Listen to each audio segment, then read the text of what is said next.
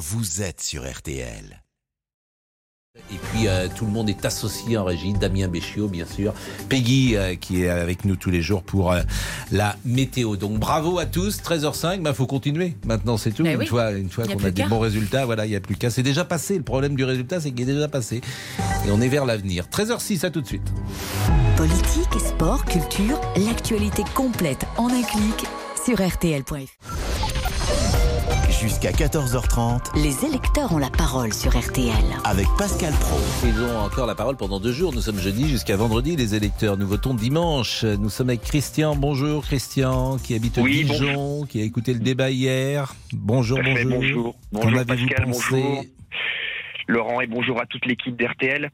Qu'en avez-vous pensé de ce débat, euh, Christian? Emmanuel Macron, pour moi, a gagné très largement ce débat. Il a été beaucoup plus précis, il avait une maîtrise incontestable de ses dossiers. Marine Le Pen n'a jamais pu le pousser dans ses retranchements. Et en tout cas, euh, il a été largement dominateur tout au long des 2h50 de ce débat.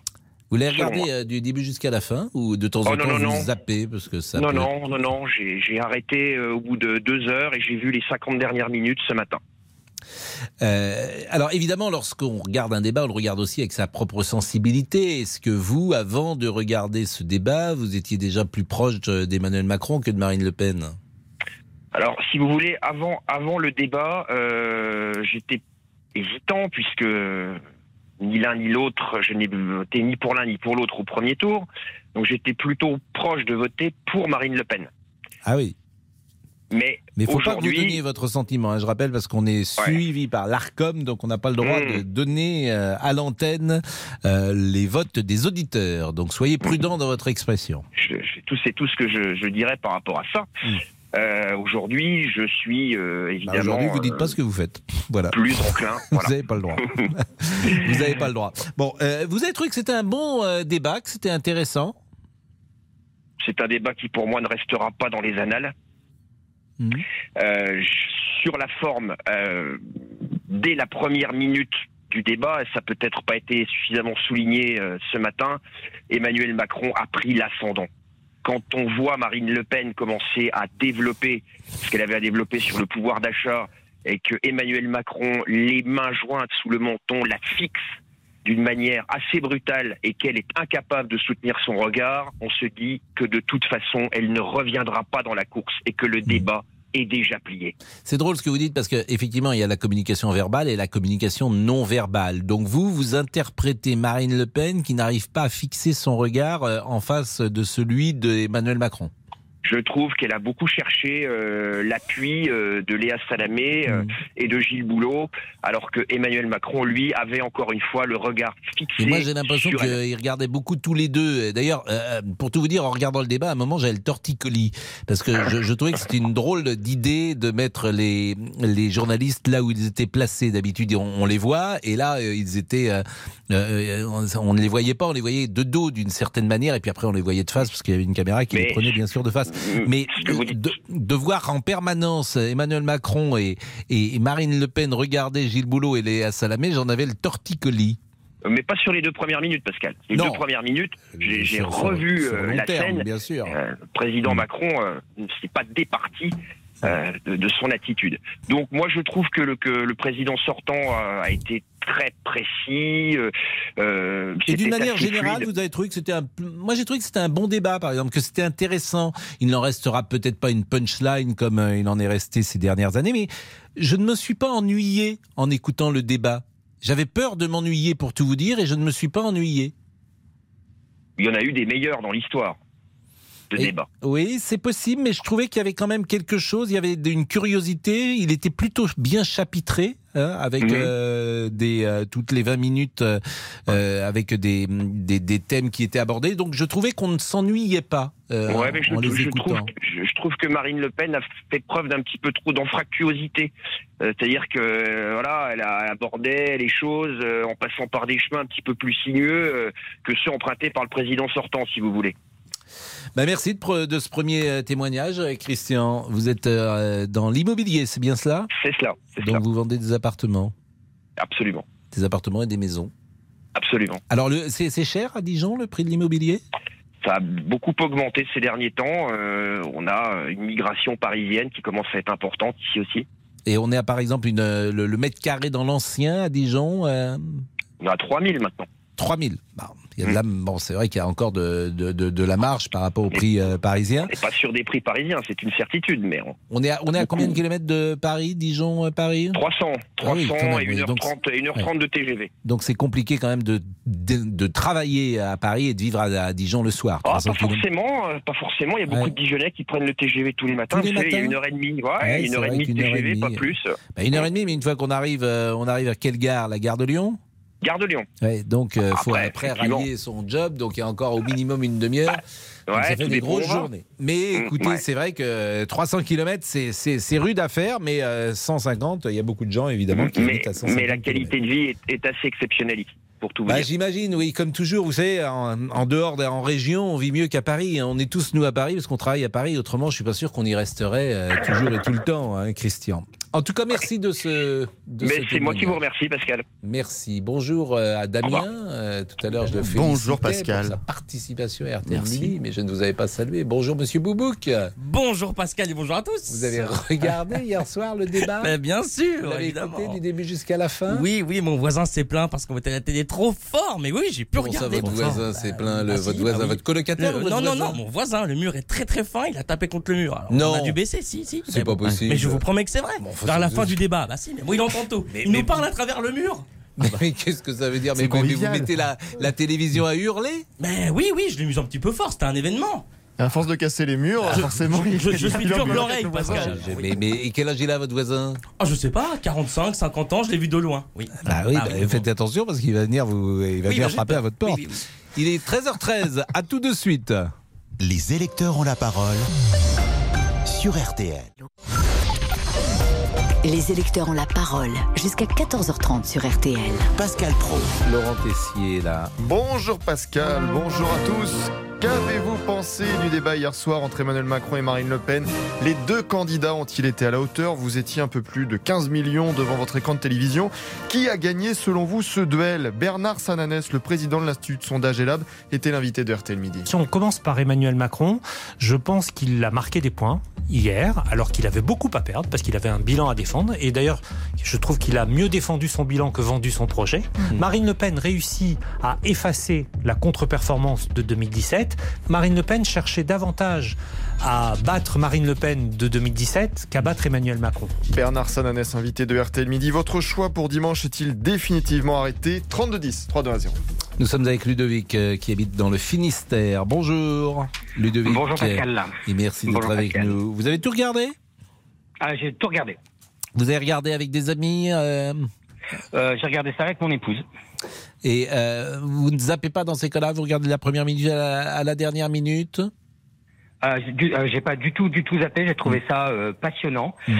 J'ai trouvé euh, Madame Le Pen euh, euh, très respectueuse du débat. Mhm. Contrairement à Monsieur Macron qui était assez agressif et, euh, et mais bon après ça ça change pas et autant ça change pas de ses habitudes je vais dire euh, sinon euh, non moi je l'ai trouvé justement nettement meilleur que, que 2017 pour moi je vais, alors je vais re- reprendre le thème de, de du monsieur qui est passé avant. Elle était largement devant Mhm. euh, elle a su le, le remettre à sa place quand il fallait le remettre à sa place et notamment euh, quand Ba- Macron lui a dit euh, euh, vous vous adressez à Monsieur Poutine comme euh, comme à votre banquier et euh, en lui disant ben si vous aviez fait ce que vous aviez promis j'aurais peut-être pas eu besoin de de d'aller le voir pour faire un prêt. J'ai trouvé ça euh, mais mais très bien placé. Elle l'a coiffé mais euh, comme il faut. Mhm. Non non moi j'ai trouvé ça très très passionnant. On- Les sujets les sujets qui ont été abordés euh, ont été euh, abordé euh, de façon très, très courtoise. Elle a su mettre M. Macron aussi devant euh, son bilan négatif. Donc euh, voilà, non, moi j'ai vraiment vraiment apprécié. Mais là encore, euh, je pose la même question qu'à Christian. Est-ce que lorsque vous euh, arrivez pour voir ce débat, vous avez déjà une sensibilité plus proche de Marine Le Pen que celle d'Emmanuel Macron? Alors, euh, je vais vous dire euh, exactement. Moi, oui.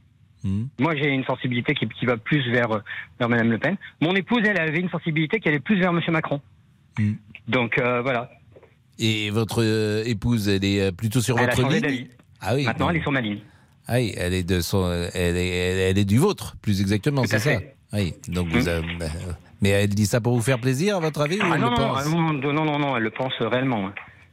Bon, euh, est-ce que d'une manière générale, au-delà de, euh, de, de ce choix de supporters, forcément, ou de fans ou de militants, est-ce que vous avez trouvé que le débat était d'un bon niveau? Vous m'avez dit oui, puisque vous avez trouvé ça passionnant du début jusqu'à la fin. Euh, tout à fait, ouais. Le débat était, était, était à la hauteur d'un débat présidentiel. Voilà. Et, et lorsque le nom de Gérard Majac s'est arrivé, euh, ça vous a fait sourire? Vous, vous, vous connaissiez, vous vous souveniez de Oui, oui, Gérard ouais, Majac ouais, bah, ouais, ouais, j'ai 42 ans, donc j'ai connu Gérard Majax. Euh, je trouve ça euh, pitoyable. Franchement, Ah oui, ça, ça vous a trouve- pas fait. Oh non, mais ah je, oui. trouve ça, je trouve ça lamentable.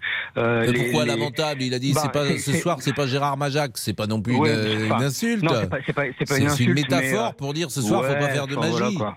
Ouais, bah, il aurait, bah, lui, il va pas en faire, ça c'est sûr. Mais, euh, Vous ne l'aimez pas beaucoup, le président. ah, je, et pourtant, je vous assure que j'ai voté pour lui au premier, euh, à la première élection, Mm. mais, euh, enfin voilà. Euh, moi aujourd'hui, si je suis en galère, c'est pas à cause de Marine Le Pen, c'est à cause d'Emmanuel Macron. Mais, euh, Vous pensez voilà. que vous êtes en galère à cause d'Emmanuel Macron? Ah, ben, complètement. Mais pas. Hein. Alors ça, ça m'intéresse beaucoup. Précisément, euh, pourquoi? Ben parce que euh, pouvoir d'achat qui a baissé de façon euh, assez hallucinante, toutes les augmentations qu'on s'est pris euh, de plein de plein fouet. Moi, je suis dans la classe intermédiaire. Et, Vous êtes consultant Je suis consultant, ouais. Vous êtes consultant dans quel domaine? Dans les métiers de bouche. C'est-à-dire que, alors, consultant dans les métiers de bouche, c'est-à-dire que vous intervenez auprès des restaurateurs? Des boulangers pâtissiers. En fait, je fais l'analyse des boulangers pâtisseries, celles qui sont en difficulté, pour pouvoir les aider à se redresser.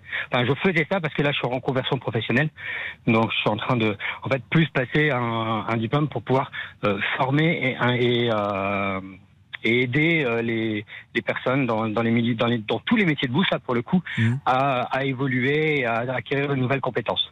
Et votre métier de, de base, votre formation de base, c'était plutôt les métiers de bouche C'est les métiers de bouche. Moi, je suis à la base, je suis un pâtissier.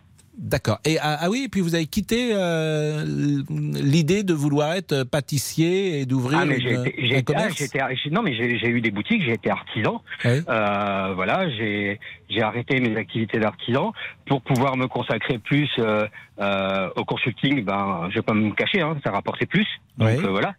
Et euh, C'est un bon argument. Et- voilà. Et puis, bah maintenant, j'ai- je souhaite évoluer et avancer dans dans le métier euh, du consulting. Donc, en plus de proposer du consulting, je vais pouvoir maintenant proposer de la formation en tant qu'indépendant. Et vous trouvez que de ce quinquennat-là euh, a ralenti votre activité? Mais alors, c'est ça que j'ai du mal à Ah, ben, saisir. euh, De quelle manière, en, en quoi. Emmanuel Macron est-il responsable de, Bah, du, déjà, ralentissement, du déjà, ralentissement de votre activité? Déjà le Covid. Euh, moi, sur le premier Ouais. Covid, sur, sur cette période-là, alors, je travaillais avec des restaurateurs. Donc, du jour au lendemain, j'ai plus eu de boulot. Oui, mais là, Donc, bon, et- et là, vous trouvez qu'il est responsable? Ah, ben, complètement. Complètement. Hmm. Comment, comment, comment il a pu faire pour pouvoir euh, se dire on va fermer les restos parce que les dans les restos, c'est là où il y a les taux de contamination du Covid Mm. les plus importants. Mm. Qui- D'où sortaient ces chiffres? Voilà. donc, Après, vous, il y a eu- donc là, je commence à comprendre effectivement votre démarche. Vous trouvez que la politique sanitaire menée n'était pas la bonne. Mais elle n'était pas la bonne du tout. Et donc, elle a euh, ralenti voire euh, stoppé votre activité. Vous vous êtes Ah retrouvé bah, en complètement. difficulté puisque vous, vous n'avez pas Ah bah. bénéficié des mêmes aides que les restaurateurs. Pour tout vous dire, je suis passé de 4500 euros net par mois à 1000 euros. Ouais. Voilà. Et vous n'avez pas eu d'aide, vous, évidemment. Rien du tout. Oui, Parce que alors quand vous êtes les- indépendant, vous avez le droit à rien. Oui, non, mais c'est pour ça que c'est très intéressant de creuser Mm. toujours. euh, c'est euh, euh, vous êtes une victime collatérale du Covid. Alors après, Ah, est-ce à que fait, ouais. est-ce que Emmanuel Ma- alors vous vous fixez après sur Emmanuel Macron Moi, je ne veux pas le défendre euh, évidemment sur la politique sanitaire, mais est-ce que on aurait pu faire autrement ou pas? Parce qu'il eût fallu, selon vous, euh, ne pas fermer les restaurants. Ben, ne pas fermer les restaurants ou de sectoriser les, les fermetures. Je peux comprendre que à, à Paris, étant donné la concentration de, de, de population, euh, on puisse retrouver des, des cas de contamination dans les restaurants.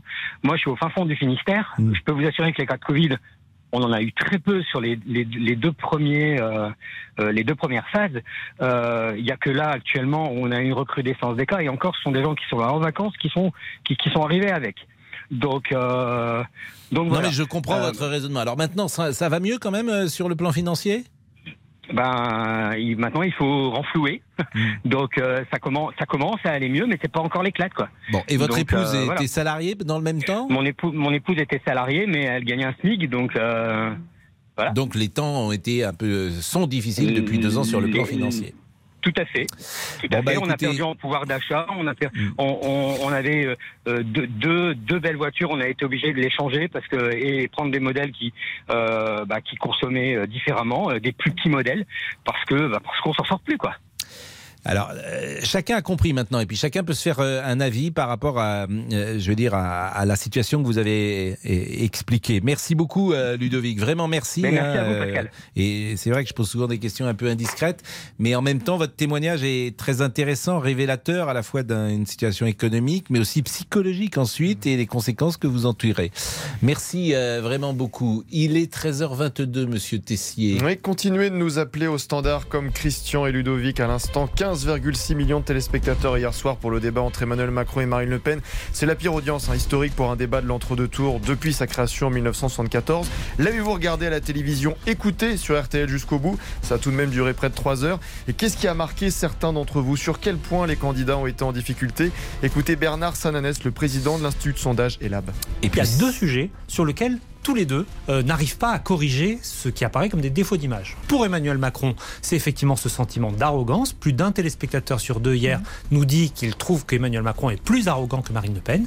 Mais, si on veut être tout à fait juste et équilibré, un téléspectateur sur deux dit que Marine Le Pen les inquiète plus qu'Emmanuel Macron. Bernard Sananès, invité de RTL Midi. Les électeurs ont la parole jusqu'à 14h30. On pourra parler de la reine d'Angleterre, bien évidemment. On en parlera même à 14h. Et puis, euh, si vous avez un voisin euh, qui écoute un peu fort la télévision, On a, on a le profil.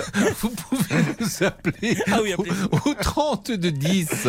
Si, par exemple, votre voisin écoutait hier soir le débat avec vous, vous aviez envie de dormir tranquillement, appelez-nous au 30 de 10. Ça veut dire que le voisin de Monsieur Boubouk entend tout. Ah oui, oui. Toutes les Et conversations. il me parle à travers le mur. Mais Bah, comment ça, il vous parle Bah, euh, il nous dit, bah, il nous, il nous dit attention, moins de bruit, etc. Je vous ai déjà dit que j'entendais tout. Ouais, mais à alors, travers le mur. alors bon, il y a des bruits euh, qu'on entend qui sont peut-être pas agréables à entendre. Ah bah, si par exemple voilà. il reçoit une une amie ou un ami, euh, votre voisin, on non, non, mais entend. lui, je ne l'entends pas. Il est Ah très discret. Ah oui. Mais bah, et vous, quand vous faites venir une, une amie, Oh, euh, moi, ça n'arrive jamais. hein, Ah il y a très peu de nuisances sonores. Non, parce que mais, parfois, entre appartements, les cloisons sont, sont, sont, sont fines Ah et évidemment, on peut entendre Mm, mm. ce qui s'y passe et notamment les ébats amoureux. Ah bah oui, bah non, mais ça n'arrive Qui pas chez moi. Ça. Oui, bah, ça- bon, bah. Bah, il faut comprendre, Olivier. Merci. Vous êtes le meilleur voisin en fait. Mais non Et si vous avez des problèmes de voisinage au 3210, c'est très intéressant les problèmes de Ah oui. voisinage parce qu'effectivement, vous savez que ça peut très mal, très mal se terminer. Ah bah j'espère pas. Bah, il est 13h24. À tout de suite. Jusqu'à 14h30 Les électeurs ont la parole sur RTL. avec Pascal. Les électeurs ont la parole jusqu'à 14h30 sur RTL. Avec Pascal Pro. J'ai toujours préféré voisins les voisines dont les ombres Nous avons chinoises. inventé un thème hein, au 3210 si vous avez des problèmes de voisinage. Et euh, c'est important d'ailleurs si euh, la télévision euh, est trop forte chez votre voisin. Qu'est-ce que vous faites? Non mais ça c'est un vrai sujet. En plus, là je blague pas. J'imagine l'enfer que ça peut être si tu tombes sur des voisins qui écoutent de la musique tard, qui jouent du piano, que sais-je, qui font du violon. C'est des gammes, des gammes, des gammes, des gammes, toute la journée des gammes. On peut en avoir marre, euh, forcément. Euh, nous sommes sur le débat pour le moment avec Philippe, euh, qui est restaurateur à Lille. Bonjour Pascal, Philippe. bonjour. Mais Bonjour, vous êtes, Pascal. vous êtes restaurateur, vous avez travaillé hier soir ou vous regardiez la télévision? Non, j'ai regardé le débat. Ah donc vous avez fermé le restaurant? Non, non, euh, on m'a on m'a remplacé exceptionnellement. Bon, vous êtes le patron ou vous êtes le cuisinier? Je suis le patron. Ah oui, donc le patron on peut se faire remplacer, c'est toujours plus facile. Ouais, bon, il y avait il y avait pas trop de nom, il y avait. Ah oui, vous avez souffert par exemple hier soir, il y avait moins de monde que d'habitude parce que débat Bah écoutez, je vous dirais de toute façon depuis euh, le Covid, on n'a pas récupéré euh, l'affluence. Hein. C'est c'est encore un peu calme. hein. C'est une salle de combien de couverts? Ah, c'est une salle d'une centaine de couverts et puis on a des salles à l'étage, donc on peut accueillir beaucoup de monde. Ah oui, donc c'est on- euh, c'est un restaurant, c'est de la brasserie? C'est de la brasserie semi-gastro. Oui, donc c'est plutôt haut de gamme. Mais le Covid a changé les habitudes des gens. Donc le, prix- le prix moyen par exemple de l'assiette à Lille euh, Euh, dans une brasserie semi-gastro, c'est aux alentours de 40 euros. Oui, c'est pas donné. Oui, avec un menu, entrée, plat, dessert, boisson. Donc 40 euros. euh, Ah oui, là, euh, 40 euros avec entrée, plat, dessert. Euh, sans le vin. Si, vous pouvez avoir aussi le vin. Oui, mais il faut payer. J'imagine Ah bah oui, les bien 40 sûr. euros. non, mais je veux dire 40 euros dans le dans Oui. le ticket moyen total, quoi. Oui, ah oui, 40 euros. Bon, donc euh, si on vient à deux, c'est 80 euros la soirée. Bon, c'est Ah ben voilà. une, certaine clientèle Voilà, quand même. Voilà, voilà. Oui, tout à fait. Bon, Philippe, qu'est-ce que vous avez pensé du débat? Bah écoutez, moi comme beaucoup de monde, je trouve que Marine Le Pen a été trop trop défensive. Elle a passé son temps à se justifier. Euh, c'est Macron qui a imprimé le, le, le tempo du débat. Hein. Il était très pugnace. Il, il attaqué sur ses propositions sans arrêt, à tel point qu'elle n'arrêtait pas de, de justifier. Qu'on avait l'impression que c'est elle qui avait passé les cinq années au pouvoir. C'était un, un peu marrant, quoi. Euh, et euh, par exemple euh, sur euh, le financement de son parti par une banque russe elle aurait pu quand même euh, lui répondre sur l'affaire euh, McKinsey. Quand, quand on pense que de 2018 à 2021, le gouvernement a dépensé entre 20 et 50 millions pour des études, euh, c'est quand même fou qu'elle n'en ait pas parlé. Et c'est l'argent du contribuable. Euh, Macron l'a l'a attaqué sur, le fait qu'elle n'avait pas remboursé son prêt, qu'elle avait des, incohérences avec Poutine. Et c'est quand même fou. Elle en a dit un mot, mais bon, c'était quand même très peu. Euh, on a quand même vécu euh, cinq années de violence sociale, sociétale, le- les gilets jaunes, les attaques au mortier contre les commissariats, les agressions contre les profs, j'en passe et des meilleurs. Elle a rien dit. Elle a rien dit. Euh, Non, mais c'est vrai que tout le monde a été euh, surpris, et peut-être Emmanuel Macron le premier, qu'elle n'était pas très offensive hier. En tout cas, elle euh, voulait davantage euh, montrer son programme qu'attaquer son adversaire. Voilà. Et elle voulait euh, peut-être réparer 2017. Mais moi, ce qui m'étonne dans ce que vous dites quand même, c'est que vous, vous êtes restaurateur, mais euh, vous devriez lui faire une statue à Emmanuel Macron, parce qu'il a quand même été avec vous particulièrement euh, euh, gentil. Oui, mais ça m'empêche pas d'être, euh, je dirais, euh, j'ai une vision. Je suis pas totalement satisfait, même si, si nous a bien aidé. Je suis, je suis Parce que tout le monde, honnêtement, hein, tout le monde n'a pas eu les mêmes avantages que les restaurateurs. Moi, je connais beaucoup de commerçants, euh, par Ouais. exemple, euh, des commerçants euh, de- de- d'habits ou de, qui ont des magasins de ce type, qui disent il y a eu deux poids deux mesures. Les restaurateurs ont été élus, ont été élus, ont été aidés, et tant mieux. Hein, D'ailleurs, faut aider, bien sûr, votre profession, et on l'a souvent dit ici à ce micro. Mais c'est vrai que tout le monde n'a pas été logé à la même enseigne. Oui, mais j'ouvre les yeux et je vois qu'il y a certaines choses qui ne vont pas en France. Et je vois qu'au niveau de, de la sécurité, de l'autorité de l'État, je vois que ça ça va pas du tout. Et moi, ça me plaît pas. Je suis plutôt de droite. Et je trouve qu'autant Macron est euh, de droite au niveau économique, autant au niveau de ce qui est sécurité, il est quand même plutôt de gauche. Quoi. Et donc ça, moi, je ne peux pas supporter de voir l'image de la France euh, dégradée et ça me ça me plaît pas. Donc Mais je- par exemple, dans je- votre restaurant à Lille, euh, vous trouvez que euh, il y a euh, ces dernières années, euh, il y a des choses qui se passent qui mettent en jeu la sécurité qui ne se passait pas, par exemple, il y a 5 ans ou 10 ans? Franchement, pour être honnête, nous on est en plein centre de euh, ça se passe plutôt bien. Euh, moi, je vous parle de ça par rapport aux images dont nous abreuvent les chaînes d'infos, quoi, où on voit des scènes de violence, des faits divers qui n'arrêtent pas de se multiplier, avec euh, bah, une police qui en a marre, une, justice débordée. Euh, déjà, je trouve que c'est pas très cohérent de mettre Darmanin euh, ministre de l'Intérieur et Dupont-Moretti à la justice.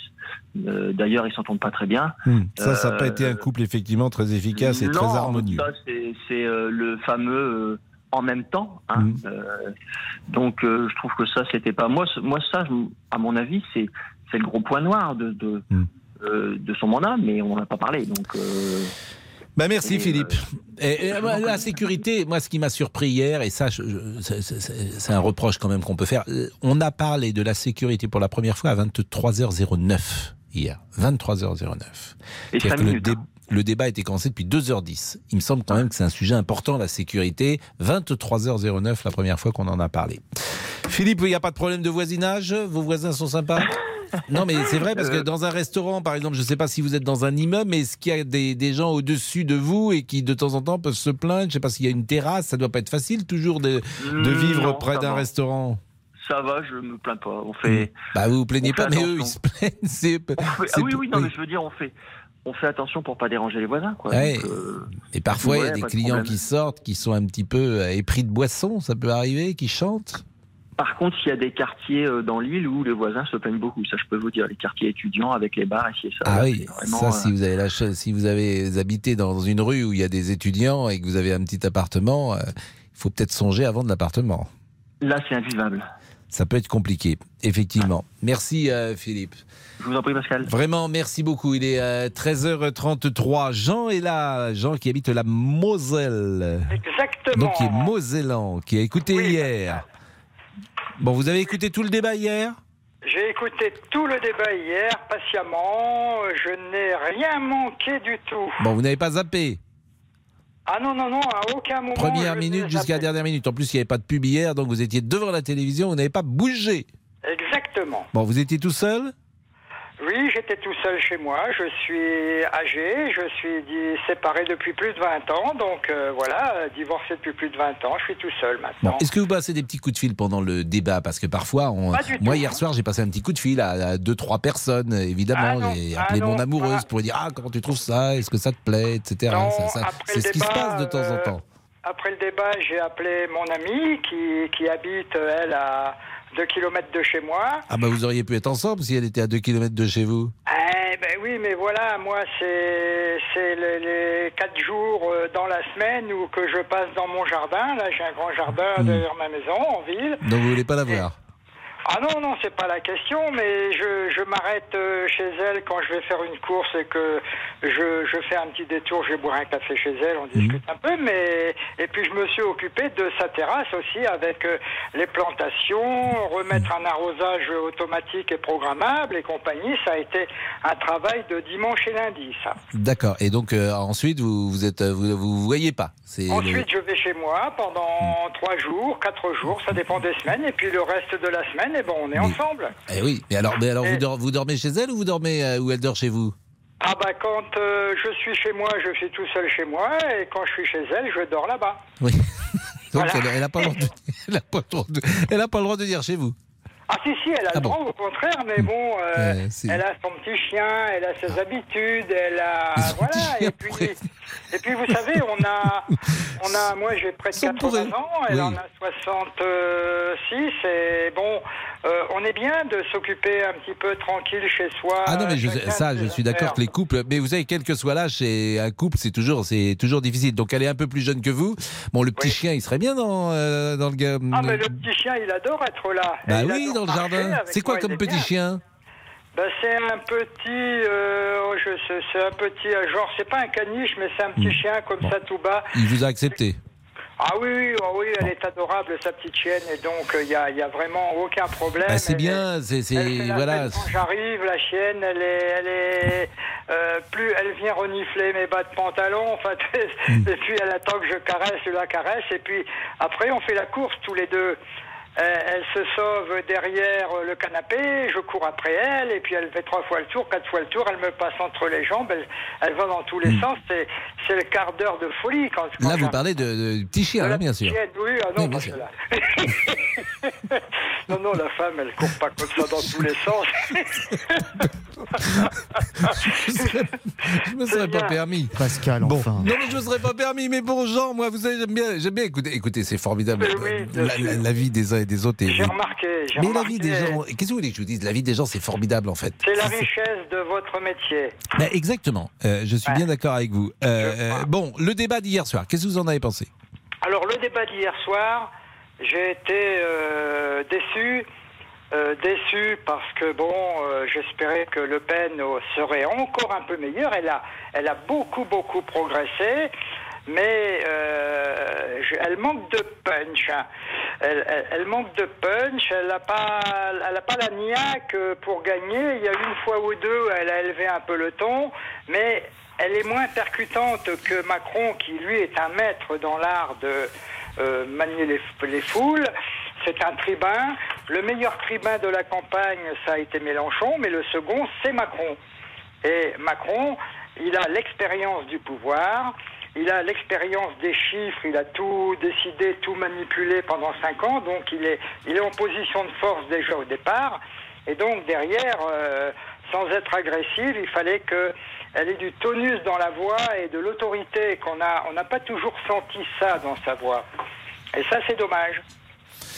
Euh, Alors, Macron- oui, je vous en prie. Elle, elle, elle est un peu en retrait.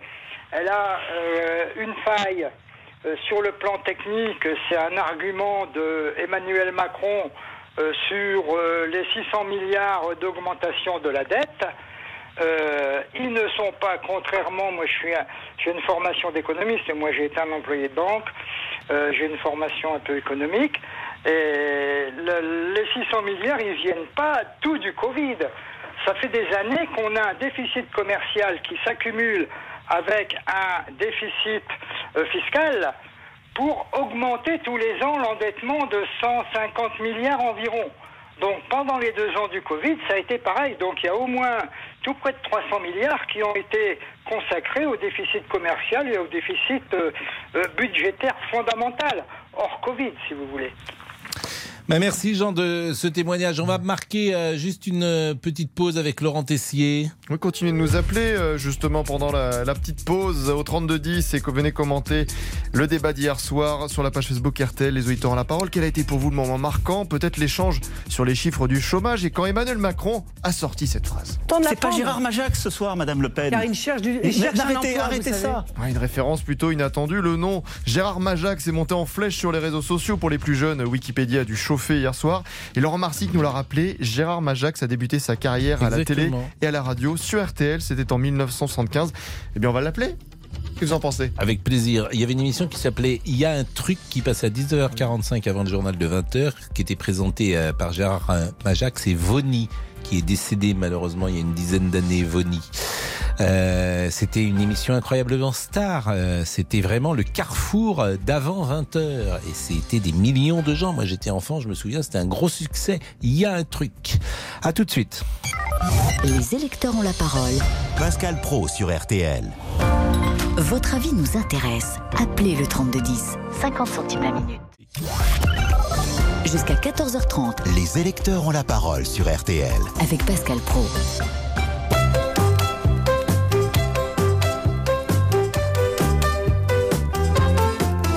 Ça, c'est le générique de Y a un truc en 1975. Et figurez-vous que nous sommes avec Gérard Majax. Bonjour, monsieur Majax.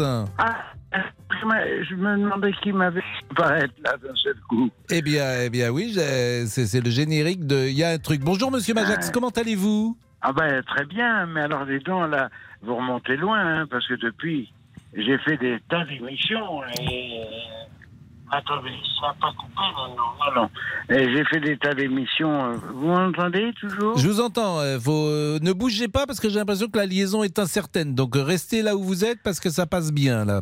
Bon, eh ben écoutez, euh, merci de me faire réapparaître euh, et puis euh, euh, encore content de vous entendre parce que j'aime bien votre voix et vous m'avez habitué à l'entendre avec votre équipe, donc euh, très bien. Eh bien, vous êtes euh, très gentil. Gérard Majax, quand hier soir, euh, vous écoutiez sans doute le débat, votre nom est donc est apparu parce que vous symbolisez un peu la magie, forcément, et c'est même une sorte d'honneur que vous donne le président de la Ouais. République. Il dit c'est pas Gérard Majax ici, mais j'imagine que plein de gens ensuite vous ont appelé. Oui, oui, oui, plein, plein. Trop. Pourquoi vous dites trop Je vais expliquer ça. Un peu ça va, mais après, euh, euh, ce matin, je sais plus combien il y a eu de, au moins 25 euh, directs et puis des, des différés, vidéos, audio. Non, mais c'est sympathique. Mais bon, quand moi j'ai eu à appeler pour des promotions des rédactions, il y en a beaucoup qui m'ont jamais rappelé. mais il y en a aussi tout à l'heure avec qui j'ai raccroché parce que je me souvenais bien d'eux. Bon, ben, c'est vrai que les journalistes ont voulu vous faire réagir, euh, et- évidemment, mais euh, c'est vrai que c'était sans doute euh, i- inattendu. Et puis, je le répète, c'est quand même une sorte de, de dommage qui vous est rendu. Tout à fait, tout à fait. D'ailleurs, je pense qu'il le considère comme ça. Figurez-vous, mais ça, ça reste sur vos ondes, qu'il m'a gentiment appelé ce matin C'est pas vrai.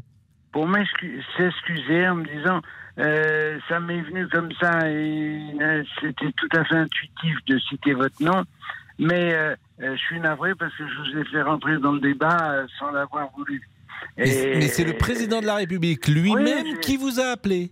Mais oui, j'ai cru que c'était Laurent Gérard. Ah non, mais ça, c'est extraordinaire.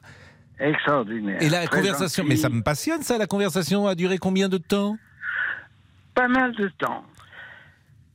Moins qu'avec Poutine, hein, heureusement. Ben. Mais, qu'est-ce qu'il vous a dit, le président? Ah, ben, il voulait savoir ce que je devenais, euh, comment ça allait, euh, euh, voilà, comment se passait ma vie. Principalement, me disant qu'il il m'aimait bien depuis longtemps et que là, c'était l'occasion pour avoir de mes nouvelles. Voilà. Et ça vous a fait plaisir? Ah, bah oui, c'est sympa. Bah écoutez, euh, j'imagine euh, aussi. Euh, Gérard Margiax, vous êtes toujours en activité aujourd'hui? Absolument, mais je fais beaucoup d'autres choses que simplement de la magie. Et qu'est-ce que vous Par faites d'autre? exemple, eh ben, je vais vous dire, euh, je me suis tourné un peu plus vers l'écriture. C'est moins fatigant que de voyager sans arrêt. Mhm. Alors, je viens de finir d'écrire avec un co-auteur un long métrage dessin animé qui est une suite à Pinocchio pour la première fois au monde. Ça s'appelle Pinocchia, l'aventure secrète. On a donné une petite copine à, à Pinocchio. Mais alors maintenant, le boulot, c'est de trouver une, production spécialisée dans le dessin animé. C'est pas facile en France.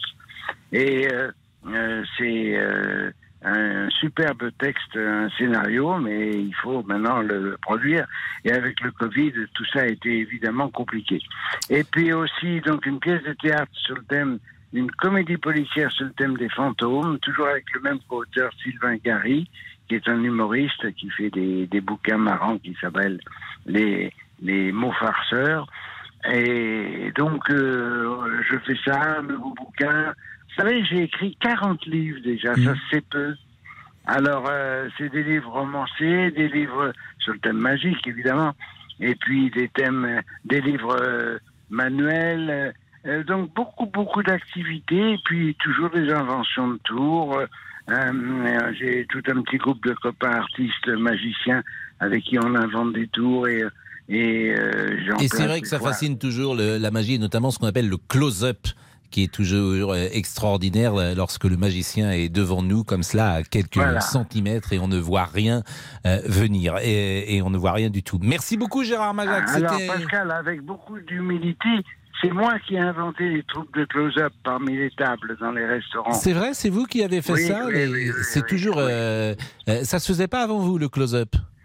Non, il y a toujours euh, des magiciens ont fait des tours de près comme ça à leurs amis, mais dans les, les, les, les, les banquets ou dans les restaurants, ça ne s'était jamais fait. Voilà. Ouais, alors ça, c'est toujours exceptionnel parce qu'effectivement, je dis on ne voit rien et, et là, c'est que de la manipulation, hein, manipulation d'ailleurs psychologique parfois, euh, manipulation technique. C'est tellement exceptionnel qu'on est euh, soufflé à chaque fois lorsque euh, un magicien de votre Et talent, bien un, sûr. un jour un, un jeune garçon de 13 ans qui est venu me voir en me disant je voudrais apprendre la magie avec vous, je fais déjà quelques petits tours par moi-même.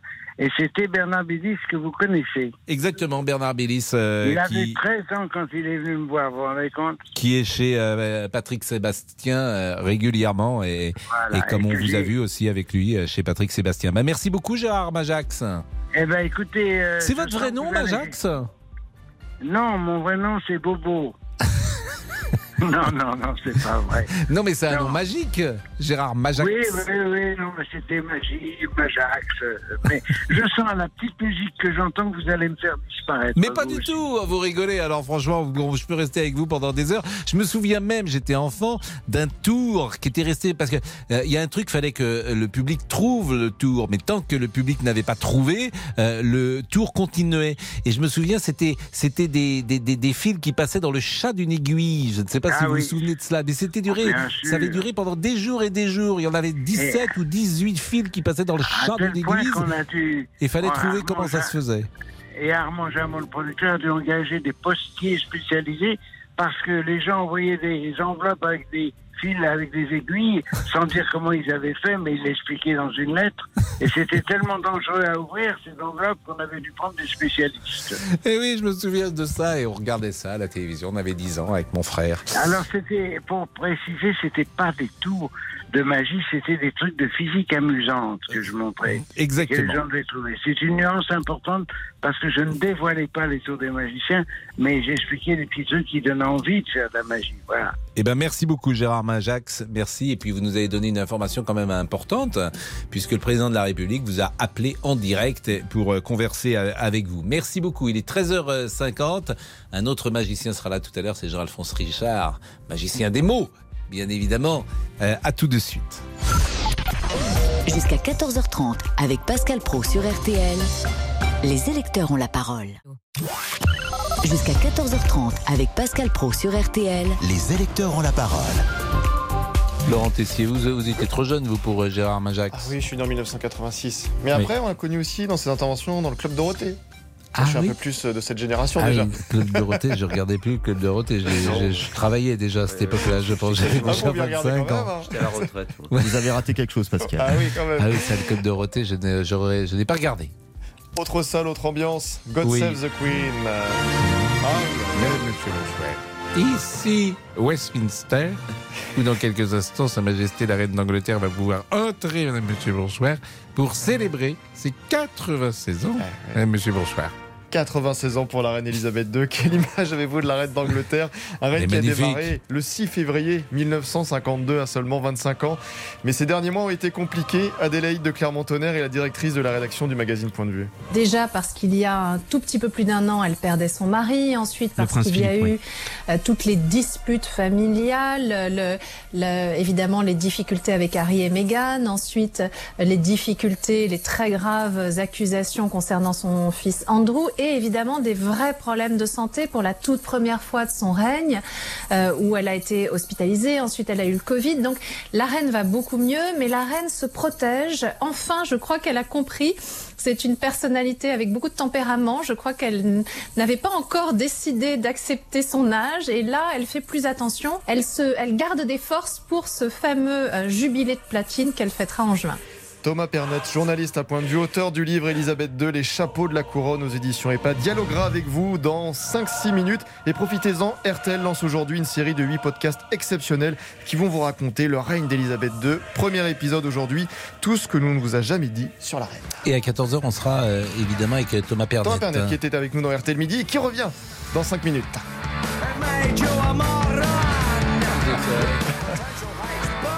C'est quoi Damien Véchiot cette chanson God Save the Queen, Pascal. Ah ouais, c'est les Sex Pistols. Tout à fait. Et j'ai vu également que c'était l'anniversaire d'Iggy Pop aujourd'hui. Oui, exactement. L'Iguane. L'Iguane. Mais bon.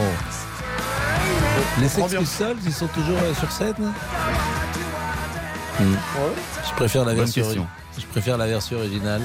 Est-ce qu'on a des appels des des voisins qui se plaignent euh, de leurs voisins qui écoutent trop la télévision trop fort C'est un thème que nous avons lancé tout à l'heure. Est-ce qu'on a, on a, Monsieur Boubou, qu'est-ce que vous avez eu? J'ai l'impression que vous êtes censeur sur ce sujet. Écoutez Pascal, voilà, j'ai bloqué tous les appels sur ce sujet pour être tranquille. Voilà, vous avez Bah, tout compris. bah oui, mais non, non, bien en réalité, on n'a pas eu de, on n'a pas eu d'appel pour ça pour l'instant. ça va venir. Eh oui, je laisse être optimiste. Tout se passe bien dans les immeubles? Vincent, bonjour. Vous habitez Bordeaux, vous êtes comp- euh, comptable. Oui, bonjour Pascal. Bonjour, je suis super heureux de pouvoir vous parler aujourd'hui. Ça Eh fait ben, c'est tellement euh, de fois que j'essaye de vous appeler. Je remercie mille fois Olivier, euh, qui est un super collaborateur. Vous avez de la chance d'avoir un Exceptionnel, collaborateur. Olivier. Mais je suis d'accord avec vous. Alors, ses voisins ne sont pas forcément d'accord avec vous, mais en revanche, nous, nous l'adorons. Je vous comprends. Bon, vous avez regardé, euh, j'allais dire, le match hier soir. Vous avez regardé le débat. Exactement. Et j'ai trouvé que c'était alors très intéressant et euh, j'ai pu le regarder jusqu'au bout. Euh, j'ai trouvé euh, Emmanuel Macron, contrairement à, ce qui est dit, un peu énervé, agacé par justement l'esprit de synthèse et le, le calme qu'avait Marine Le Pen. Peut-être certaines personnes l'ont pris comme une faiblesse. Moi, j'ai bien apprécié plutôt son calme et ça a permis justement des échanges assez poussés. Je n'aimais pas les conclusions parfois d'Emmanuel Macron. Il y en a un- une notamment qui m'a qui m'a un peu marqué, c'est quand il a fait aïe aïe aïe ouïe ouïe, euh, je sais plus ce qu'il est. Euh, et j'ai trouvé que c'était assez infantile. Euh, À un moment, il a euh, dit aïe, mais vous mélangez tout. Euh, là, je me souviens effectivement de cette de cet échange. Et je pense qu'Emmanuel Macron est quelqu'un, bon, on va, on va pas le refaire, mais qui est très intelligent. Enfin, je parle de l'homme et pas du président, euh, bah, avec des qualités, à mon avis, très importantes. Et j'ai euh, j'ai eu l'impression qu'il était un peu comme un, un- enfant gâté, au lieu de, de, faire son dans sa nage, vous savez, comme les nageurs font là, rester dans son couloir et puis euh, finalement être assez synthétique et, et avancer. Non, il, il a voulu rentrer un peu dans la confrontation. Et, et pareil, je, je- je reprendrai aussi l'exemple de la banque russe. J'ai pas trouvé utile de, de relever ce- cet élément euh, parce que Marine Le Pen aurait pu euh, réenchérir avec les, les- les problèmes de, de cabinet de conseil et autres. Et donc ça pas enchéri le débat. Et c'est pour ça que, à la conclusion aujourd'hui, j'ai quand même l'impression que euh, elle en ressort euh, un peu plus grande que lui. Et euh, pourtant, euh, ne votant ni l'un pour l'autre. hein, j'ai, hum, de ce que j'en ressens, c'est que elle a, elle a parlé plus aux Français qu'Emmanuel Macron euh, a, a parlé plus à Marine Le Pen et aux, et- et aux journalistes. Il est possible que euh, Emmanuel Macron euh, ait gagné, mais que Marine Le Pen n'ait pas perdu euh, le débat, ce qui est un peu euh, paradoxal comme formule, mais ça peut résumer peut-être cet état d'esprit. Euh, Vincent, je vais marquer une pause parce qu'il est 12, euh, 13h56 et on vous écoutera après le 14h peut-être pour se dire au revoir. Mais Monsieur Boubouk, après Ah peut oui, oui. parler, sinon pour nous raconter euh, ses affaires de cœur ou ses affaires de voisinage. Vous êtes en train de dire que je sers à rien là Mais, écoutez, moi je voudrais que vous ne- nourrissiez le débat. Ah bon alors, Écoutez Pascal, non mais nourrir le débat, c'est-à-dire, vous voulez quoi? Bah, nourrir le débat, c'est apporter des éléments qui nous permettent d'avancer, de faire avancer l'info. Ah bah l'info, bah, je vous donne les réseaux sociaux alors. Oui, bah, Ah c'est pour bon, ça que bah, vous êtes bah, là. bah, merci à vous. Je Pour Marise, ce débat était certes meilleur qu'en 2017. Maryse Bah oui, c'est Marise qui nous écrit. Hmm. Ce débat était certes meilleur qu'en 2017, mais il n'était quand même pas de haut niveau pour autant. Florian nous écrit entre l'arrogance de Macron et la passivité de Le Pen, c'était sans saveur. On conclut avec Nathalie. Ce débat, ce débat pardon, ne m'a Hmm. même pas aidé à faire mon choix. Eh oui. oui. Voilà. Merci à vous. Je vous- L'heure du crime euh, avec euh, Jean-Alphonse Richard. Je vous félicite Jean-Alphonse parce que Oui, votre émission, Pascal. les débats, euh, les résultats plus exactement sont tombés ce matin d'RTL et euh, l'heure du crime bat des records. Ça marche bien, oui, on est content. Et mais vous avez aussi toute euh, raison d'être satisfait, mon cher Pascal. C'est entendu. Ça marche pas si mal chez vous. C'est Et entendu, nous sommes une équipe, donc vous savez ce que c'est en radio. euh, L'un porte l'autre en permanence. Euh, voilà, en tout donc. cas, félicitations à Merci, vous pour euh, merci. vos brillants résultats. et heureux. et- et- et aujourd'hui, le programme. Alors le programme aujourd'hui, bah, vous connaissez évidemment le, ce film extraordinaire, Le salaire de la peur. Oui. Et c'est d'après un, un livre d'un certain Georges Arnaud. Euh, C'est lui qui avait écrit le, le scénario. Georges Arnaud, il a écrit beaucoup de bouquins. C'est un, un romancier aventurier, un petit peu fantasque. Mais avant d'être Georges Arnaud, il s'appelait Henri Girard. Et à 23 ans, c'est-à-dire en 1941, il a été impliqué dans un triple crime. Le triple crime euh, du château d'Escoire, c'est en Dordogne. Euh, Son père a été tué, sa tante a été tuée, la bonne du château a été tuée. Et il va se retrouver le premier suspect de ce crime. Est-ce que c'est lui ou pas lui Je vais vous le raconter dans l'heure du crime. Mais le fait est, c'est que avant d'être célèbre, un romancier célèbre, bah, il a été un suspect tout aussi célèbre. À 14h, ce sera Agnès Bonfillon qui manifestement a, a fait un vol dans un Mystère 20 il y a quelques secondes et elle est venue avec une tenue Très de jolie pilote, combinaison, ouais. une tenue de pilote camouflage vert du meilleur effet. Euh, Agnès Ça vous Bonfillon. plaît pas Je sens que Ah vous non, je trouve, ça, je trouve ça très saillant au contraire. Une cette- tenue de pompiste, cette- m'a-t-on dit. Ah non, Ah pas non, de pompiste. Moi j'ai dit d'a- d'a- d'avion, d'aviatrice. Oui, c'est plus, c'est plus classe. Oui, c'est plus, c'est plus, c'est plus classe, mais ça vous va très bien surtout. Il est 13h59, le 14h dans une seconde.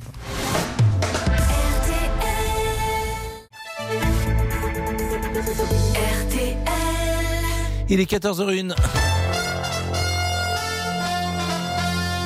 Le flash avec Agnès Bonfillon. Scholz, Costa et Sanchez, les chefs des gouvernements allemands, espagnols et portugais appellent de façon implicite à voter pour Emmanuel Macron dimanche. C'est notre première information via une tribune dans le journal Le Monde. Il ne cite pas son nom mais demande aux Français de choisir le candidat démocrate face à la candidate d'extrême droite. Au lendemain du débat, retour sur le terrain pour les deux finalistes pendant qu'Emmanuel Macron est à Saint-Denis. Marine Le Pen, elle, est dans la Somme. Justement, qu'a-t-elle pensé de sa prestation hier soir? Écoutez ce qu'elle répond quand on lui demande si elle n'aurait pas pu être un peu plus incisive. Euh, Vous êtes merveilleux, les journalistes. Quand je suis incisive, je le suis trop. euh, quand je le suis moins, je ne le suis pas assez. Bon, moi, ce qui m'importe, je vais vous dire, c'est pas ce que vous en pensez. Ce qui m'importe, c'est euh, ce que pensent les Français. Je serai, s'ils me font la confiance de m'élire dimanche, la présidente du régalien et la présidente du quotidien. J'ai eu face à moi un Emmanuel Macron égal à lui-même très méprisant, très arrogant, euh, y compris dans sa posture. Euh, ça n'a étonné, je crois, aucun Français qui eux-mêmes subissent cette arrogance et ce mépris depuis cinq ans. En Ukraine, la ville de Mariupol sur la mer d'Azov aura tenu 57 jours. Elle est désormais sous contrôle russe. Vladimir Poutine s'en félicite. C'est notre deuxième information. Pour les derniers combattants et le millier de civils retranchés sur un site industriel, il ordonne d'assiéger l'usine. Autrement dit, de laisser mourir les personnes de soif et de faim plutôt que de donner l'assaut et de risquer des pertes côté russe. La reine Elisabeth II fête son 96e anniversaire aujourd'hui. C'est notre troisième information. À cette occasion, RTL s'associe au magazine Point de vue et lance une série de huit podcasts qui vont vous raconter le règne d'Elisabeth II. Premier épisode diffusé aujourd'hui. Tout ce que l'on ne vous a jamais dit sur la reine avec Adélaïde de Clermont-Tonnerre, la directrice de Point de vue. Bah oui, écoutez. Elle n'a pas de permis de conduire. Puis surtout, elle est réputée pour avoir une conduite très sportive, même un peu effrayante. Ce qui est amusant, c'est comme elle a été, euh, elle a travaillé pendant la guerre euh, comme mécanicienne. Alors peut-être plus les voitures d'aujourd'hui qui ont beaucoup d'électronique, mais à l'époque, la reine Elisabeth était capable non seulement de changer une roue, mais de démonter un moteur. Et ça, vous ne le saviez pas, Pascal. Donc c'est-à-dire qu'elle conduit alors qu'elle n'a pas de permis de conduire. Ouais, mais elle n'en a pas besoin. Bah pourquoi elle n'en a pas besoin Mais parce que euh, Si elle a bah- une conduite sportive, elle est dans l'illégalité, c'est ça? Mais comme elle n'a pas de passeport, c'est elle qui édite tous les, tous les papiers officiels. Ah oui. Elle ne peut pas elle-même se signer des papiers. Ça c'est formidable. hein. On aurait dû être trois ou Rennes, hein, ça aurait été bien. Merci. euh, Non, non, attendez, j'ai la, non, non, j'ai encore la météo Ah. à vous donner. Allez, demain, le temps restera instable au sud d'une ligne La Rochelle-Genève. En revanche, au nord de cette ligne, le ciel sera partagé entre nuages et soleil, et soleil largement dominant dans le nord-est. Résultat du quintet à Longchamp, le 6, le 11, le 8, le 10 et le 15, le 6, le 11, le 8, le 10 et le 15. Cette fois, je me tais, Pascal Pro. Et c'est toujours un plaisir Agnès d'être avec vous à 12h et à 14h dans cette tranche de RTL midi. Merci. Jusqu'à 14h30. Les électeurs ont la parole sur RTL. Donc on dit au revoir à Vincent, euh, qui était notre dernier auditeur sur le débat. Ça a été un peu court, Vincent, donc vous pouvez peut-être ajouter un dernier mot sur Oui, euh, oui, ce, oui. ce débat et sur cette conclusion.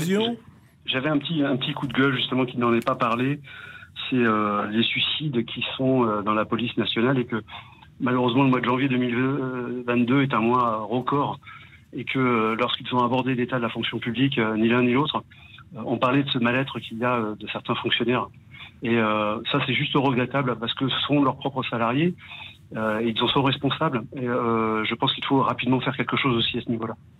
Bah merci, merci de cette pensée euh, pour eux, euh, Vincent. Il est 14h05. Thomas Pernet est avec nous. Vous êtes journaliste pour le magazine Point de vue, spécialiste des têtes couronnées. C'est exact. J'ai l'impression que quand on aime les têtes couronnées, on tombe dedans tout petit.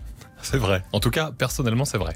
Vous aviez quel âge les premières fois que vous êtes intéressé aux têtes couronnées? Je ne me souviens plus exactement, mais je me souviens de mon premier souvenir avec la reine. C'était l'inauguration du tunnel sous la Manche avec François Mitterrand. Quand vous dites le- votre premier souvenir, vous étiez À la télé. présent Non, à la non, j'étais pas dans le dans l'Eurostar, mais je l'ai regardé à la télévision. Et je m'étais dit mais ah, qui est cette dame avec ce chapeau improbable? C'était la reine et voilà, c'était le début d'une longue histoire d'amour. Bah écoutez, euh, elle va se poursuivre jusqu'à 14h30. À tout de suite. Les électeurs ont la parole. Pascal Pro sur RTL. Les électeurs ont la parole jusqu'à 14h30 sur RTL. Pascal Pro. Et donc vous allez pouvoir euh, dialoguer avec Thomas Pernet, qui est journaliste pour le magazine Point de vue, spécialiste des têtes couronnées, à l'occasion des 96 ans de la reine et pour tous les événements liés à Elisabeth II. RTL s'associe au magazine euh, Point de vue. À cette occasion, RTL lance une série de huit podcasts, euh, on vous l'a dit, qui vont euh, vous raconter le règne d'Elisabeth II, la petite et la grande histoire. Pour le moment, c'est Elisabeth précisément. Bonjour. Elisabeth, Bonjour. et merci d'être euh, avec nous. Je voulais vous dire plusieurs choses. Bon, c'est une très grande souveraine, bien sûr. C'est un monument qui a connu bah, le, le plus de chefs d'État. hein. C'est elle qui a connu le plus de nombre de chefs d'État, qui a participé physiquement à la guerre, on est d'accord. Mais ce que je pourrais lui reprocher quand même, bon, c'est une femme très brillante, mais de toute façon, beaucoup de femmes de sa génération sont brillantes. Maman était brillante comme elle. Elle était pas reine d'Angleterre, mais enfin, bon. Mais ce que je pourrais lui reprocher quand même, c'est qu'elle a fait passer son de. Alors, est-ce que c'est un reproche ou pas Mais elle a fait passer son devoir avant tout. D'abord, au détriment de ses enfants, quand même, l'amour maternel, c'était pas ce qui l'étouffait. Et en plus, elle a fait le malheur quand même de sa sœur Margaret. Parce qu'elle a refusé que Margaret épouse l'amour de sa vie, le photographe, je ne sais plus comment il s'appelait. Elle n'a jamais pardonné à son oncle, bien sûr c'est à cause de ça qu'elle était reine, à son oncle d'avoir épousé l'actrice américaine. Elle lui a jamais pardonné, hein. Bon. Alors, elle a fait le malheur de Diana. Bon, euh, on voit dans la génération suivante, là, la génération des Thomas jeunes. Pernet va pouvoir euh, vous répondre sur chacun des, des Ben thèmes oui. que vous avez mis en Mais place. Avouez, avouez que c'est un peu vrai. Bon, alors, euh, première chose, d'abord, elle a jamais euh, euh, l'amour maternel. Vrai ou pas? On, on lui a beaucoup reproché. Il est vrai, il y a eu des images, même quand Charles était très jeune, petit, il rentre d'une tournée avec le prince Philippe. Euh, Le petit Charles est là, et au lieu d'embrasser sa mère, il lui serre la main. Et là, déjà à l'époque, on se disait, oh là là, dans cette famille, euh, la froideur est quand même euh, plus importante que les sentiments. Là où vous êtes un peu dur, madame, et pourtant, euh, je vous donne raison en partie, c'est que certes, euh, elle a placé le devoir avant tout. Alors, il y a la couronne, et puis il y a aussi une certaine éducation. Elle grandit dans les années 30, à une époque, dans une famille royale. Et d'un autre côté, ce poids unique qu'est la couronne, ce, ce- ce poids terrible, euh, bien sûr, elle, elle- elle en est responsable, elle est, elle est Oui, garante de- devant Dieu. Et puis, elle n'a pas toujours eu une famille non- euh, facile non plus. C'est-à-dire que c'est vrai que vous parlez de son oncle euh, Édouard VIII qui, lui, a envoyé tout valdinguer par amour pour Wallis Simpson. Beau, bon, c'était pas facile. C'était très beau, certes, mais bon, quand vous récupérez, vous, euh, la charge du pouvoir, c'est pas sais. évident. Et Bon. quant à sa sœur Margaret, il est alors vrai. Margaret. Vous avez raison. Alors le photographe dont vous parlez, c'est Tony Armstrong Jones. Vous avez totalement raison. Un couple, un couple mondain à l'époque, dans les Il années était très 60. beau. Le grand drame de Margaret, c'est vrai, c'est qu'elle n'a Ah pas bon pu épouser son premier amour, Bon. puisque c'était un homme divorcé. Mais là encore, c'est pas tant Elisabeth que le poids des institutions et surtout l'époque. Vous parliez de votre Oh. maman qui était parraine d'Angleterre, mais le temps de nos parents ou de nos grands-parents n'était pas le même que ceux Oui, d'aujourd'hui. quand même, on a un cœur quand même. Mais regardez sa relation avec ses petits-enfants et ses arrière-petits-enfants. Elisabeth II, elle a Oui, réussi bah, avec ses petits-enfants. Ce qu'elle a avec- raté avec ses enfants. Et ça arrive parfois dans les générations. Elisabeth, vous vous appelez Elisabeth euh, parce Oui. que la reine s'appelait Elisabeth Ah non, non, non, parce que vous êtes quand même beaucoup plus Non, jeune non. qu'elle. Oui, oui, non, non, pas du tout. Mes parents Non. m'ont appelé Elisabeth. Non, non, pas pour ça. Non, non, pas du tout. Mais euh, non, mais je voulais le dire quand même parce que Hmm. je veux bien, mais enfin quand même. Elle a quand même semé de la tristesse autour d'elle aussi. Ben, euh, non, mais la difficulté, c'est Oui. euh, lorsque euh, on est reine d'Angleterre, est-ce Oui. qu'on peut encore être une mère, une amante, une amie, une cousine, que sais-je, Bah, une amante, j'en épouse mais Mais, une- mais, mais une où est-ce qu'on oui. n'est plus que sa fonction? Oh non, Voilà. non, non. On, on- Non, on mais- aime. Non, non, non, non. Moi, pour les enfants, euh, regardez après le malheur que ça a fait autour d'eux. Regardez Mais- Diana. Et si on Diana- regardait le bonheur, regardez comme maintenant leur relation avec Charles est plaisante. Alors vous n'aimez peut-être pas Camilla Parker Bowles et vous n'êtes pas la seule. En France, tout le monde déteste Camilla. Mais regardez, elle a permis à Charles d'épouser l'amour de sa vie. Et aujourd'hui, Camilla Parker Bowles, Oui, on va alors dire ça, Camilla, duchesse alors- de Cornouailles, est Oui, quelqu'un eh ben d'aimer ou passe d'apprécié. Ah ben ça, ça passe pas. Mais vous dites Elle- qu'elle a fait le malheur de Diana, c'est un peu rude ce que vous dites. et- Ah ben c'est sûr, parce qu'elle l'a pas accepté. Et elle a accepté que son fils ait une double vie, enfin, aux yeux de tous. Ah bon, Bon, Bah elle- non, non, non, non, Elisabeth est remontée. Ah oui. Non, non, non, parce que, non, je veux bien, c'est une grande souveraine, et y a de ce côté-là, mais quand même, il y a des lacunes, il y a des lacunes. Nul n'est parfait, même la reine. Ah ben voilà, exactement. Non, mais autrement, bien sûr, c'est une femme remarquable, très brillante. euh, bon, c'est Ben, Est-ce qu'elle est très brillante? Parce que, euh, sérieusement, ça, c'est, euh, on a le droit de se poser la question. Est-ce que c'est une femme, euh, est-ce qu'on peut la qualifier de très brillante, Thomas Pernet? Alors on a des témoignages de, de son enfance et notamment de, de sa gouvernante à l'époque, Marion Crawford, qui d'ailleurs a écrit un livre après et ça a été un scandale total. Plus personne n'a jamais voulu la voir parce qu'on ne parle pas des choses privées de la reine et notamment de son enfance. Et on dit que c'était une petite fille en tout cas qui était très raisonnable, euh, qui était très méticuleuse, euh, qui travaillait très bien ses devoirs. Elle a su parler français très tôt, ou du moins euh, assez tôt. Elle a appris à lire à 5 ans, donc c'est une jeune fille, en effet, euh, sérieuse. Après, c'est pas une grande intellectuelle. C'est-à-dire que la passion d'Elisabeth II, c'était pas le théâtre, c'était pas la poésie. Ce qu'elle aime, elle, c'est la vie euh, au grand air. C'est pas les artistes, c'est pas les poètes, c'est euh, les chevaux et les corgis. Et donc, peut-être que c'est pas une grande intellectuelle, mais en tout cas, c'est une femme pragmatique qui a toujours travaillé, qui a toujours beaucoup travaillé. Et qui était née, qui était née avec un destin différent. Elle n'était pas, a priori, euh, née pour euh, régner. Et c'est évidemment euh, l'abdication de son oncle qui a changé euh, la donne. Édouard VIII, qui vivait d'ailleurs dans le bois de Boulogne. euh, à la villa Windsor, à deux pas d'ici, une villa qui lui était louée par la ville de, la ville de Paris. En effet, en 1936, quand son oncle abdique, elle a 10 ans et demi. Est-ce qu'on peut imaginer le poids qui tombe sur les épaules d'une enfant, même pas une adolescente, qui découvre, qui réalise que sa vie ne lui appartient pas et ne lui appartiendra plus jamais? Qui est mort le prince Édouard VIII en 1972, je crois, ou 73, et qui a longtemps vécu donc avec euh, Wallis euh, Simpson. Wallis Simpson. Bah écoutez, merci beaucoup, euh, Et je voudrais quand même revenir Je sur quelque prie. chose. Euh, On peut, revenez. être, on peut être brillant sans être intellectuel. C'est tout à fait vrai. Mais Bon, bien, quand bien, même. bien, bien sûr, bien sûr, mais c'est toujours. Oui, oui. En fait, on sait assez peu de choses. Voilà. J'ai envie de dire. Oui, oui, oui. De ce côté-là de la reine d'Angleterre. Bien. Il y a une image, euh, mais on ne sait pas si elle aime la littérature, je ne sais pas si Voilà. elle lit le soir euh, euh, des, des romans, des essais. Je ne, je ne connais pas Ah, sa vie. pas euh, de- sa vie de- intime. hein. Bah, c'est- là, j'ai, euh, bien évidemment. Bon, merci en tout cas, Elisabeth. Merci beaucoup. Il est 14h14. Est-ce que nous marquons une pause? Oui, Pascal. Eh ben, écoutez, je dis oui. On pourrait rendre hommage à, à la reine d'Angleterre avec une chanson, peut-être le God Save the Queen dans le café. À tout de suite. Jusqu'à 14h30 avec Pascal Pro sur RTL. Les électeurs ont la parole. Jusqu'à 14h30 Les électeurs ont la parole sur RTL. avec Pascal Pro.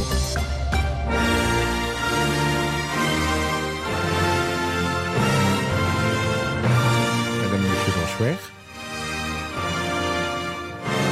C'est Radio Elisabeth jusqu'à 14h30 puisque nous étions euh, avec Elisabeth et nous allons de nouveau être avec une autre Elisabeth qui habite, euh, elle, euh, à Garches, dans les Hauts-de-Seine, pour célébrer notre Elisabeth de 96 ans. Bonjour Elisabeth. Bonjour. Je suis contente que vous m'ayez pris parce que j'entendais votre auditrice précédente. Et moi, j'ai j'ai 72 ans, j'ai- j'ai- j'avais une mère anglaise et j'ai passé 10 ans de ma vie en pension en Angleterre, avec tout ce qui allait autour de la couronne d'Angleterre automatiquement. Et, je, bien sûr, euh, je suis contre tout ce que cette personne a peut-être gentiment dit. Mais enfin, l'Angleterre, euh, on fait pas des bisous partout. Moi, ma mère a dû m'embrasser très peu de fois. Et elle m'a appris beaucoup de choses euh, que je trouvais très dures au départ. Mais bon, que j'ai après... Convenez que le monde a un peu changé et qu'aujourd'hui, euh, Eh ben on montre davantage d'affection Ah pour oui, les c'est enfants. l'affection, je suis d'accord avec vous. Mais On le le, self-control, le fait de se tenir à sa place quand il faut. euh, Ah, c'est pas fait- oui, quoi, c'est pas embrasser son enfant, c'est pas mal se tenir quand même. Ah ben non, attendez, monsieur, j'en ai eu trois et cro- croyez-moi, je les ai bien embrassés, il n'y a eu aucun problème. Je dis juste qu'il y a une certaine politesse et, et respect. Si ça a été, si c'était un peu plus marqué en France, euh, à cette époque-là, je vais vous dire, c'était quand même très important. Mais pour en revenir à la reine d'Angleterre, c'est une personne que j'aime énormément. Euh, je, je lis souvent et très souvent les choses qui sont dites sur elle. Et concernant son oncle, elle a parfaitement raison. C'était quand même un monsieur qui, déjeunait avec Hitler, donc euh, vous pouvez pas en dire beaucoup plus. Et puis euh, tout ce qu'elle a fait au long de sa vie, moi je trouve était parfait. Thomas Pernet, il y a une question importante quand même. Euh, Est-ce que c'est un destin enviable? Est-ce qu'on est heureux lorsqu'on naît et n'a été euh, roi ou reine? Quelle question Bah Quelle oui, question quelle Je vous remercie Est-ce de la vous- poser, Est-ce que vous avez envie de cette vie euh, qui vous est imposée d'ailleurs? Ce que j'entends là et ce que j'entends aussi dans ce que vous dites, madame, c'est la question de la place. Quelle est ma Voilà. place dans toutes les familles finalement, qu'on soit cadet, qu'on soit un aîné, qu'on soit l'époux, qu'on soit l'épouse, et quelle est ma place dans une famille royale. Vous avez cette première place prise par la souveraine, puis comment s'articule la vie autour? La, la vie du prince Philippe, ça a été très difficile, hein. l'époux de la reine Elisabeth II, il a, il a mis beaucoup de temps avant de trouver sa place. Euh, C'était un marin, euh, c'est un homme, et il l'a trouvé. Euh, pour le prince. Charles, ça a été compliqué aussi, et je ne parle pas non plus aujourd'hui, vous Est-ce qu'elle connaissez est heureuse, Elisabeth Est-ce qu'elle fait des confidences? Est-ce qu'on sait son état d'esprit? chiens, Elle a ses chiens, elle a ses chevaux. Vous avez raison. Elle a sa vie. Vous avez raison. Alors après, euh, est-ce que vraiment le bonheur personnel est au premier plan quand votre vie même est liée au destin de votre pays C'est-à-dire que cette, cette petite fille, j'aime bien parler de la petite fille puisqu'on est euh, encore dans l'anniversaire, c'est quelqu'un qui a vu son père monter sur le trône alors qu'il n'y était pas préparé. Georges VI, euh, le duc d'York à l'époque était un, malade. un, un homme euh, à la santé fragile, Voilà. qui, qui bégayait. euh, et finalement, il disait, Georges VI, de ses deux filles, Elisabeth et Margaret, Elisabeth est ma fierté, Margaret est ma joie. Voilà. Et Elisabeth II, elle a pris son métier avec son père. Et elle a continué, surtout au début, l'œuvre de son père. Et au final, vous avez une œuvre qui vous dépasse. Quand vous êtes l'arrière-arrière-petite-fille de la reine Victoria, quand votre but ultime, c'est la couronne. Elle n'est pas reine seulement de- du Royaume-Uni, elle est reine de 15 pays aujourd'hui, du Canada, de l'Australie, de la Nouvelle-Zélande, des îles Salomon. Quelle est la notion de bonheur personnel? Bien sûr, il y a l'amour, euh, bien sûr, il y a les passions, mais malgré tout, il y a un sens du devoir chevillé au corps, et je ne suis pas certain que nous pouvons, nous, simples mortels, comprendre ce qu'est le bonheur des rois. Nous, simples mortels. Et Charles, quel âge il a? Est-ce que je peux 73 juste ans. vous rajouter 73 quelque ans. Charles a 73 ans. Oui, Elisabeth. Oui, je voudrais au monsieur qui est de chez Point de Vue Oui. que ce qui me tue, parce que je suis abonné en plus, c'est d'écrire Elisabeth avec un S. Alors, alors là, il y a un Alors, grand débat au sein de la rédaction. Alors là, euh, attendez, le S, vous le mettez où d'abord Ben, le c'est Elisabeth, ça s'écrit avec un Z, en tout cas quand on parle de la reine d'Angleterre. Mais vous Et êtes là, en- dans, dans le dernier point de vue que j'ai reçu, tout l'article est au nom, est avec un S. Mais madame, vous êtes- scandalous. Vous êtes, Ça, vous êtes anglaise et c'est normal que vous ayez l'orthographe anglaise. À point de vue, on est encore à la vieille école. Et oui, voilà, on est aussi un magazine très moderne, mais on écrit Elisabeth comme on l'écrivait encore dans les années 50-60. Vous avez remarqué qu'on écrit Philippe à l'anglaise, hein, on met pas de PE. Oui, et oui. on a gardé Elisabeth à la française. Et il y a deux écoles, pas seulement au sein de la rédaction de Point de vue, dans toutes les rédactions de Oui. France et de Navarre.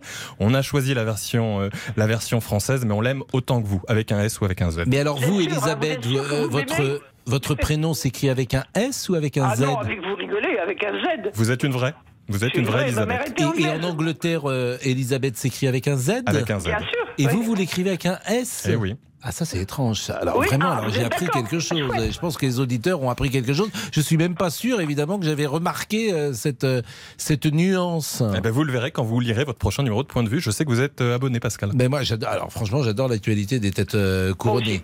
Mais euh, c'est vrai qu'on est plus intéressé par euh, la famille d'Angleterre que euh, c'est la famille la plus importante aujourd'hui au monde, la famille d'Angleterre. En tout cas, c'est la famille qui fait le plus rêver. Regardez les succès de The Crown sur Netflix. Mm. Regardez les films, la, la pop culture. Quelle femme plus connue qu'Elisabeth II dans le monde? Quelle marque? Les Windsor, c'est une marque mondiale. D'ailleurs, le, le gouvernement britannique l'a bien compris. hein. La reine, c'est aussi un élément de soft power. Il y a des études très sérieuses qui disent, par exemple, qu'en Chine, les Chinois, les consommateurs chinois, sont plus à même d'acheter des produits qui sont estampillés famille royale.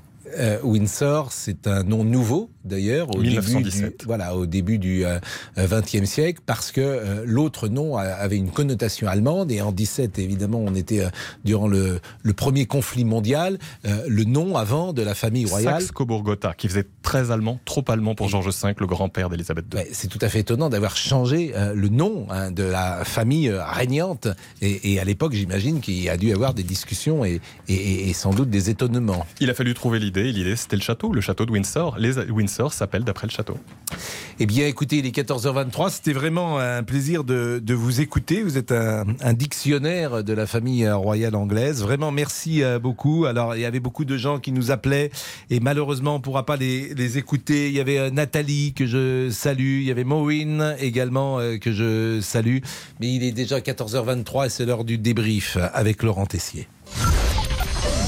13h, 14h30. Les auditeurs ont la parole sur RTL. C'est l'heure du débrief de l'émission par Laurent Tessier.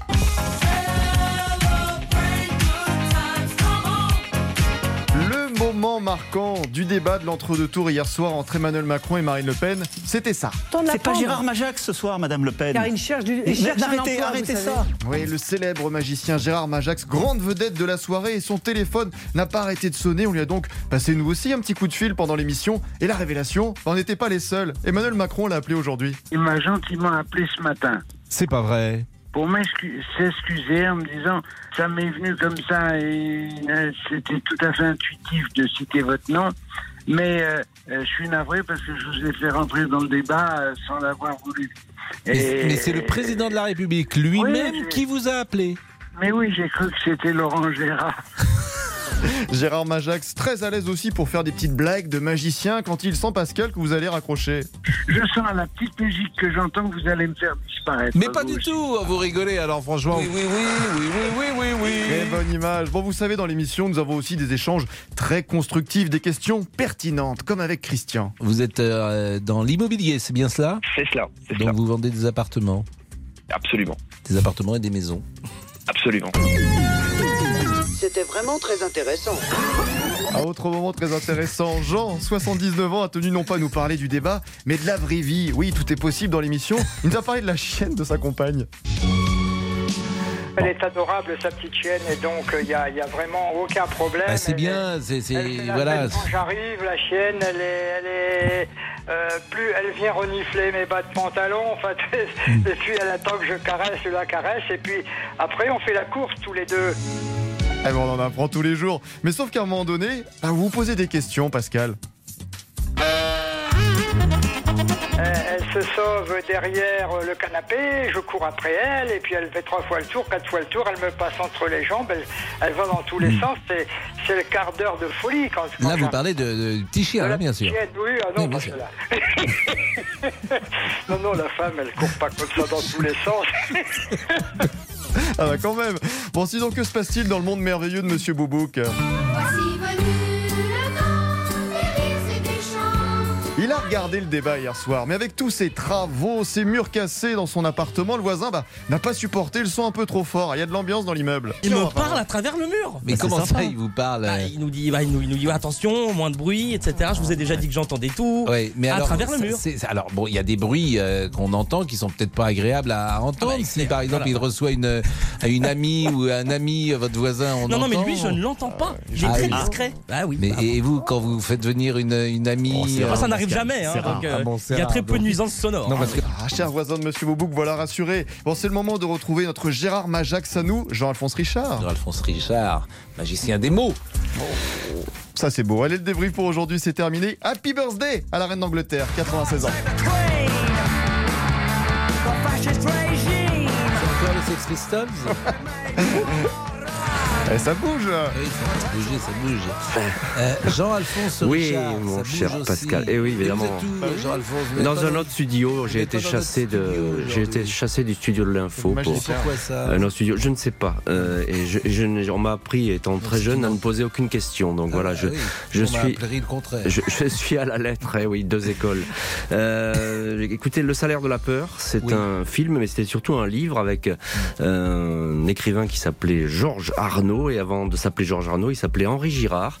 Et cet Henri Girard a été mêlé à un horrible triple crime, le triple crime du château d'Escoir. On vous dit tout dans l'heure du crime, tout de suite. À tout de suite.